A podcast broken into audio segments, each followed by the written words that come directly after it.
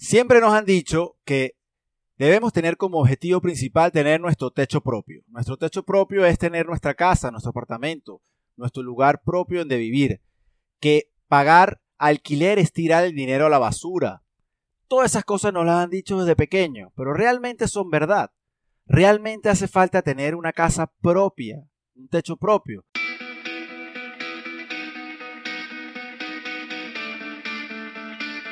El crecimiento es cuando notas que has progresado en tu vida, en tus proyectos, en tu forma de ser, en tus relaciones, en el impacto que estás dejando en otros. El crecimiento es esa sensación de que a pesar de los contratiempos, lo has hecho bien. Por eso hemos creado este espacio para seguir impulsando tu progreso y tu crecimiento al siguiente nivel. Bienvenidos a Creciendo Podcast.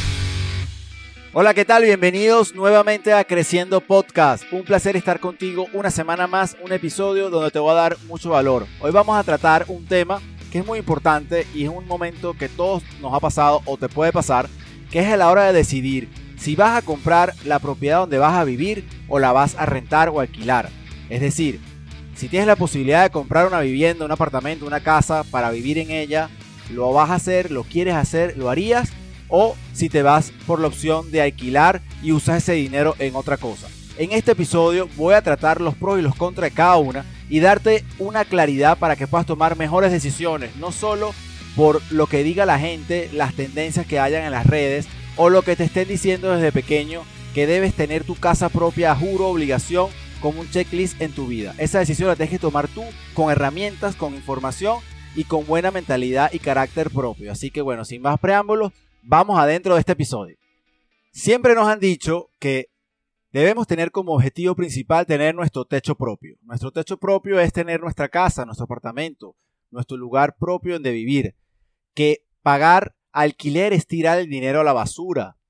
Todas esas cosas nos las han dicho desde pequeño, pero realmente son verdad. Realmente hace falta tener una casa propia, un techo propio. O realmente el dinero que uno paga en alquiler o la gente que paga en alquiler es tirar el dinero a la basura?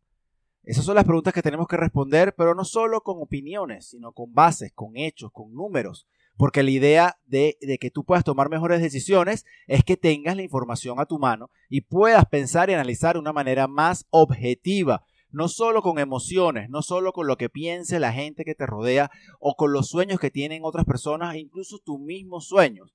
Realmente son sueños tuyos o fueron sueños inculcados por alguien más en tu cabeza. Entonces, eso es lo que quiero que tú utilices de este episodio para invitarte un poquito a pensar un poquito más allá. Por ejemplo, vamos a empezar con comprar. ¿Cuáles son las ventajas de comprar? Bueno, tú puedes tener, la ventaja principal es que es un, es un bien inmueble que tú estás comprando a un precio X y puede revalorizarse a un precio Y más alto. O sea, a lo mejor tú puedes comprar una propiedad en 200 mil dólares y a lo largo de los años puede tener un costo o una revalorización de 250 mil, 300 mil, 400 mil dólares. ¿En cuánto tiempo? No lo sabemos. El mercado inmobiliario es como cualquier mercado, fluctúa, es decir, sube, baja, se estanca. No se sabe si va a volver a subir al precio más alto donde llegó o si va a volver a caer al precio más bajo donde cayó para aprovechar y comprar más barato. Eso nadie lo sabe. Hay estimaciones, hay momentos en que los mercados están muy calientes, muy caros y necesitan una corrección, necesitan eh, desprenderse un poco de esas ganancias y los precios caen, pero son ciclos, son ciclos que históricamente se han cumplido. Normalmente es un proceso natural. El mercado cae, se estanca, sube, baja, sube, se mantiene, tendencia alcista, hay momentos que los mercados caen y el mercado inmobiliario es exactamente igual. Entonces tu valor de tu propiedad puede subir, claro que sí, pero también puede bajar. Y eso no lo sabes, depende del momento en que compres. Si compras una vivienda en el año 2007, por ejemplo, en Estados Unidos o en Europa, compraste una vivienda en el año 2007, el mercado inmobiliario se fue al piso, no subió años después que empezó a recuperarse.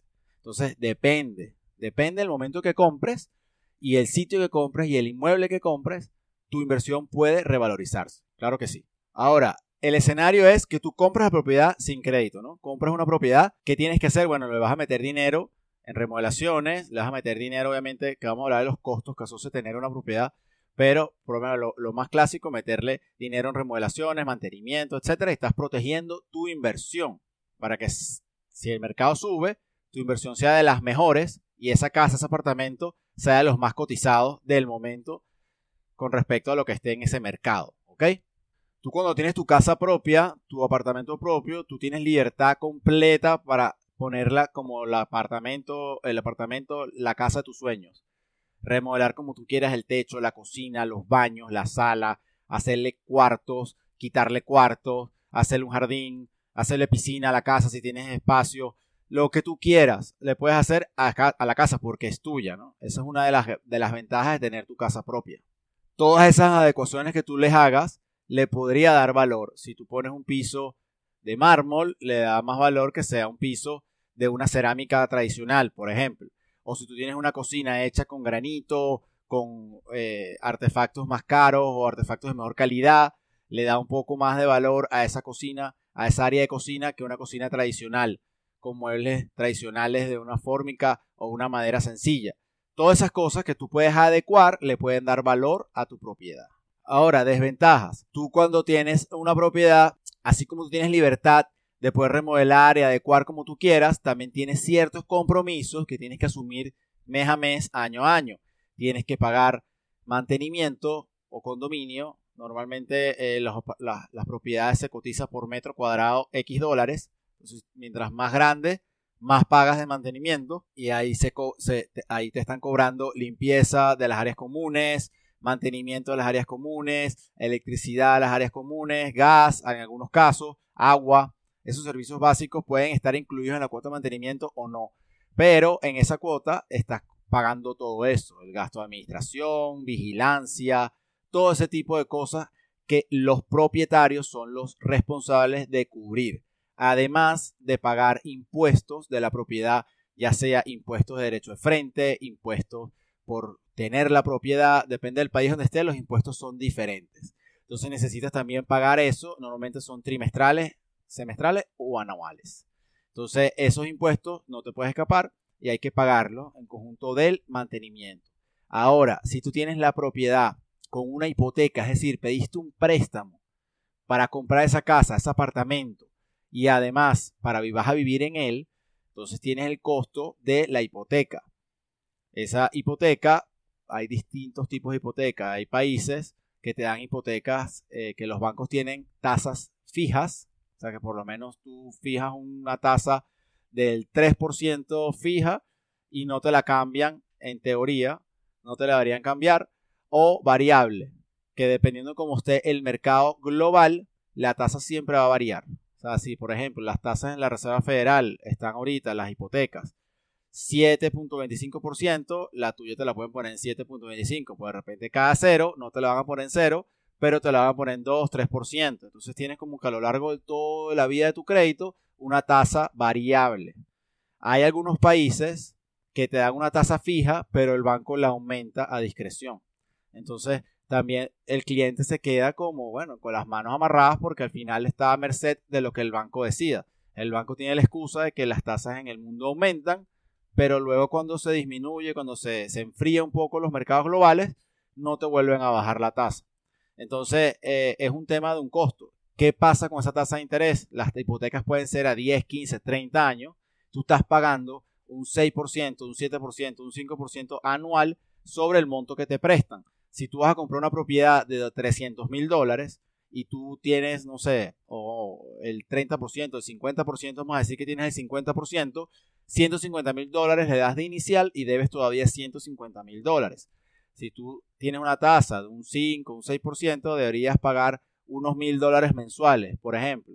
Entonces, con tus mil dólares mensuales, en esos mil dólares te van a cobrar intereses, te van a cobrar seguros, seguro contra incendio, seguro de vida en caso que tú fallezcas, la deuda esté cubierta, seguros varios y después te cobran algunos impuestos locales por ejemplo, si eres extranjero en el país donde estás comprando la propiedad, te pueden cobrar un impuesto adicional del valor del préstamo por cualquier excusa para colectar dinero y te la cobran. Entonces ya tu tasa no es 6%, sino lo que llaman una tasa efectiva, que es realmente lo que estás pagando, y terminas pagando como 1.400, 1.500 dólares por supuesto 6%, pero con todas esas cosas agregadas, la tasa se convierte en una efectiva en 7%, 7.5% tu hipoteca. Entonces, de esos 1.500 que tú pagas, en realidad estás ahorrando capital 200, 300 dólares y todo lo demás se te va a intereses y a gastos varios. Entonces, tú tienes que tener muy claro que el pago de los 1.500, 1.200, 1.300, lo que tú pagues mensual de tu hipoteca, lo que te dé, no es que estás amortizando tu capital, no es que estás haciendo algo para tu propiedad directamente, estás amortizando muy poquito. ¿Qué es amortizar? Amortizar es pagar una deuda en una porción. Entonces tú estás poniendo 200, 300 dólares de los 150 mil todos los meses y todo lo demás que estás pagando se va. Tú no lo ves. Seguros, intereses, etcétera es como pagar un alquiler al banco. Y además, le diste una inicial.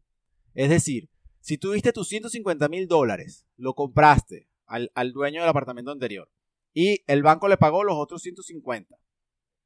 Entonces, tus 150 mil dólares se los llevó otra persona y se quedaron en tu apartamento, en tus ladrillos. Velo como si están metidos dentro de las paredes. Pero no los puedes tocar porque el banco tiene la llave. Cuando tú le pagues los otros 150 mil dólares al banco, los 150 mil dólares de capital, no es, que no es cuando le pagues 150 mil dólares literal, sino cuando tu capital sea 150 mil dólares. Porque tú le vas a pagar 1.500 por 30 años, no son 150 mil dólares, muchísimo más. Pero cuando el capital de la deuda que ellos te prestaron quede cero, entonces ellos te dan la llave, sí, mira, ya puedes sacar tu inicial de tu pared. Entonces ya tú puedes decidir, me quedo a vivir aquí, lo puedo vender ¿Qué hago? Ya, bueno, disfruté, pagué mi casa, ya no tengo, no tengo deuda, solo pago mantenimiento, impuestos, etcétera, pero ya disminuí mi costo financiero mensual. Maravilloso. Pero la casa que costaba 300 mil dólares, te costó 500 mil a lo largo de 30 años. Eso es lo que tienes que tener claro. ¿Quieres una casa de 500 mil dólares en 30 años, ya que no la puedes pagar, o quieres vivir pagando una renta a otro? Esas son las preguntas que tienes que irte haciendo. Porque cuando tú compras una propiedad, este ejercicio no lo hace. Tú ves, ah, mira, te calcula, ¿no? Que usted que trabaja, no, yo trabajo en esto. Y mi pareja que trabaja, trabaja en esto. Entonces, bueno, usted le da para un crédito de tanto. Entonces tú empiezas a buscar casas o apartamentos similares. Cuando consigues la, la, búsqueda que coincide con tu perfil financiero de capacidad de pago, el banco te calcula todo y te dice, mira, la mensualidad te queda en 1.200 dólares a 30 años y tú feliz, mira, 1.200 dólares nos alcanza, vamos a comprar nuestra casa estás feliz, celebras y todo, pero no sacas la cuenta de que en 30 años vas a pagar dos, tres veces el precio de la casa y que cuando tú la completes, si es que la completas, porque a lo mejor te puedes mudar antes o lo que sea, la completas, te costó una casa tres veces su valor a lo largo del tiempo. Entonces, bueno, si vale la pena, es una super casa, es una super zona, es, algo que tú quieres evaluar o es solo una emoción de momento, un apartamento que te gustó hoy y no investigaste. Mira, esta zona, cómo ha sido el mercado en esta zona. Esta zona antes fue, se ha mantenido las propiedades a lo largo de los últimos 20, 30 años. O, es algo que esta zona está en declive, o esta zona está en auge, es una zona nueva, hay nueva vida, hay, nueva, hay vida gastronómica, hay vida comercial, hay escuelas, hay parques. ¿Qué hay en esta zona que yo me quiero atar y que estoy dispuesto a pagar tres veces lo que vale este apartamento a lo largo de 30 años? Esas son las preguntas que tienes que responderte yo veo gente que se dedica obviamente a vender propiedades, que es un negocio espectacular y en verdad son bastante útiles todos estos brokers porque ayudan a las personas a conseguir sus propiedades, pero hay algunos, sobre todo los más nuevos, que te dicen que no hay mejor momento para comprar una casa que ahora, que lo mejor es tener casa propia, que etcétera, etcétera. Obviamente ellos quieren cobrar su comisión, pero te apuesto que no te dicen que tienes que investigar el mercado, que tienes que comprar la mejor locación, porque los realtors de verdad te dicen que tienes que comprar tres cosas, location, location location. La mejor locación es lo que va a revalorizar tu inversión. Tú inviertes en una buena zona, en un buen precio, obviamente, en un buen momento, tienes una buena inversión en bienes raíz. La inversión en bienes raíz es genial, pero no necesariamente es la mejor inversión para tú vivir. Ya si tú quieres comprar una propiedad y la puedes alquilar, buenísimo. Ya si tú quieres invertir en el sector bienes raíces a través de un crowdfunding, que son en fondos que, se encargan de acumular dinero para comprar propiedades de bienes raíces y alquilarlas, revenderlas, arreglarlas, lo que sea el objeto del fondo, buenísimo. Pero lo que quiero que evalúes es que no solo te quedes con la opción de que comprar la casa es lo que tengo que hacer, es lo que me han recomendado, es la mejor inversión, eh, alquilar es tirar la plata a la basura, Todas esas cosas puede, puede ser verdad, puede no ser verdad, pero necesito que pienses y tomes decisiones con variables reales. Ve la zona que te estás mudando, ve la zona que está, cómo tuvo eh, el historial de precios de, esa zona, esos apartamentos, el edificio que estás comprando es nuevo, es viejo, qué pasa, qué ha pasado en esa zona, hay, hay escuelas, todas esas cosas que ya te he dicho, tienes que pensarle anotarlas. Tener tu tabla de validación para realmente si vale la pena invertir 30 años en una propiedad donde tú vas a vivir. Y bueno, si tú lo que quieres, no, es que yo quiero que mis hijos se queden con el apartamento, con la casa y no tengan que pasar por, por este tema de pagar vivienda, maravilloso. Con tal que tú sepas que vas a pagar dos, tres veces eso y que el banco siempre te va a tener amarrado hasta que tú le pagues toda la deuda, bien, porque ellos pueden, incluso los bancos pueden pedir que le pagues la hipoteca completa, si no te quieren más como cliente. Mira, dame el apartamento o págame mi deuda. Tú tienes X tiempo para vender el apartamento y pagarles. O sea, tú estás a merced de lo que diga el banco. Lee bien tu contrato inmobiliario con el banco, asesórate con abogados que no sean del banco para que tengas una mejor oportunidad o por lo menos estés claro lo que estás firmando. Es muy importante, porque a la hora que te atrases con una letra, van a empezar a, perseguirte, van a empezar a buscarte y te va a generar un estrés financiero innecesario porque no te puedes escapar. Si no pagas, pierdes tu inicial, pierdes todo. A diferencia de si tú estás alquilado, si no puedes pagar un alquiler porque es muy alto, estás en una situación difícil, tú te mudas a un apartamento más económico y después, bueno, vuelves a subir la escalera. Pero cuando tienes una propiedad propia, el mudarte a tu apartamento más económico no es tan fácil. ¿Por qué? Porque si tú lo vendes, probablemente lo vendes en un precio menor de que lo compraste, si es a corto plazo, tienes que pagar impuestos sobre la venta, sobre la ganancia, tienes que pagar la comisión al broker que te ayuda a conseguir cliente o que trajo el comprador, y ese te va 10% solo en eso, impuestos y comisiones aproximadamente ya estás 10% más abajo del precio. Y ahora tienes que ver si con eso tú cubres o puedes arrancar para otro lado. Entonces son varias variables que tú tienes que tomar en cuenta a la hora de comprar una propiedad. Es una decisión muy importante. Al igual que comprar un carro. Cuando compras un carro, el carro ya sale de la agencia 25% depreciado, o sea, vale menos 25%. La casa no, la casa no se deprecia apenas la compras. La casa se empieza a revalorizar tal vez. Depende del momento, como yo te he explicado pero tienes que por favor tomar en cuenta todas las variables. Si te está gustando este episodio, por favor ayúdame, déjame tu cariño aquí abajo, 5 estrellas Spotify, Apple Podcast, suscríbete al canal de YouTube, dale like para que podamos llegar a mayor personas de habla hispana y que esta información les llegue y les ayude a tomar mejores decisiones, no solo con este tema de comprar o alquilar, sino con todas las cosas que hablamos en este podcast. Para 2024 se vienen cosas increíbles aquí en este podcast deberías estar ya suscrita, pendiente cada vez que sale un episodio porque van a venir invitados increíbles y vamos a tener muchísimas cosas buenas para 2024. Mientras tanto, seguimos sumando valor todas estas semanas.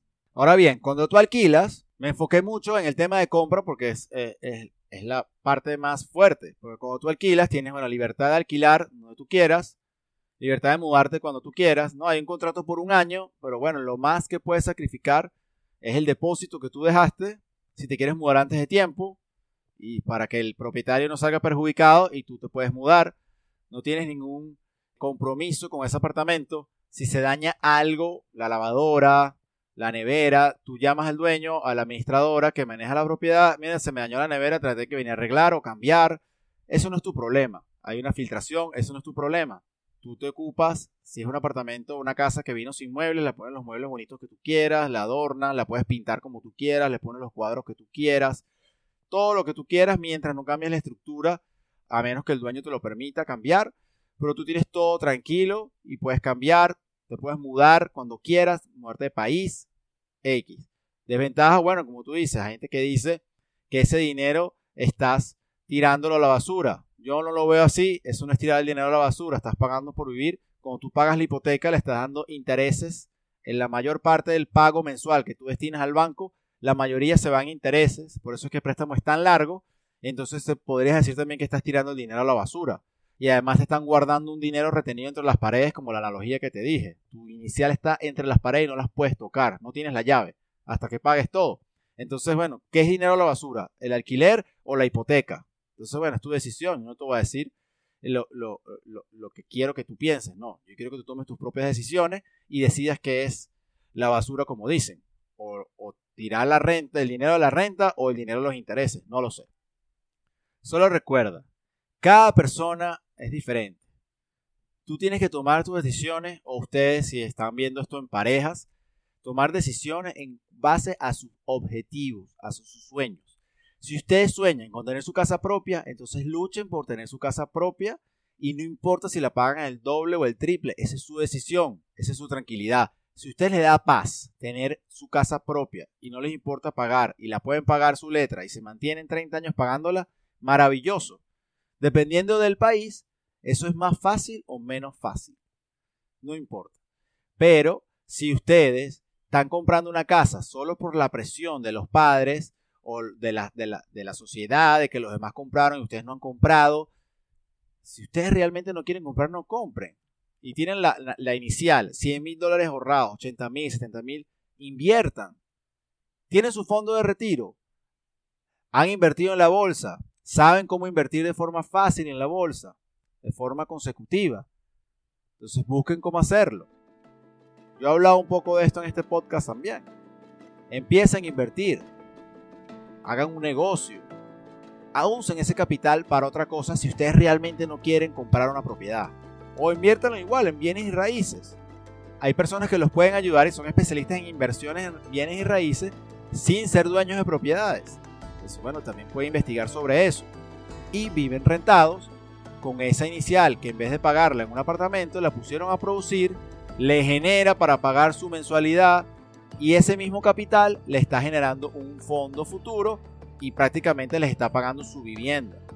Entonces hay muchas fórmulas, muchas estrategias que ustedes pueden aplicar más allá de la clásica de comprar o alquilar. Es depende de las capacidades de cada persona, la disposición o disponibilidad económica que tenga cada quien. Hay personas que nunca tienen el monto suficiente para una inicial y viven alquilados feliz de la vida. Hay personas que tienen su inicial, la meten en una propiedad, después están con dolor de cabeza, porque les aumentan el condominio, les aumentan la, letra del banco, eh, vienen problemas de que el mercado cayó, era una burbuja cuando compraron, o todo lo contrario, compraron muy bien, el, el se revalorizó, tienen buenos trabajos, entonces pueden mantener los costos del inmueble. depende de cada persona. Por eso digo, no es que comprar es malo, alquilar es malo, no pero tienes que saber exactamente cuáles son todas las variables para que tomes la mejor decisión. Bueno, quería explicarte un poco esto hoy, estas dos diferencias, básicamente para que tomes mejores decisiones y puedas tener una mejor planificación financiera de aquí en adelante. Ya sabes, comparte esto con alguien más y está pendiente de que vamos a seguir añadiendo valor cada semana. Así que bueno, mi nombre es Daniel Piñero de Muchos Pips y nos vemos en la próxima. Chao, chao. Muchísimas gracias por habernos permitido estar contigo estos minutos que duró este episodio. Recuerda dejarnos un comentario, una reseña o tu suscripción en el canal dependiendo de la plataforma donde nos estés escuchando o viendo. Y así le podremos llegar a más personas de habla hispana y poderles ayudar. En las redes sociales nos consigues como muchos pips. Y te dejo estas palabras. Vive a plenitud. Nos vemos en la próxima. Chao, chao. Creciendo Podcast.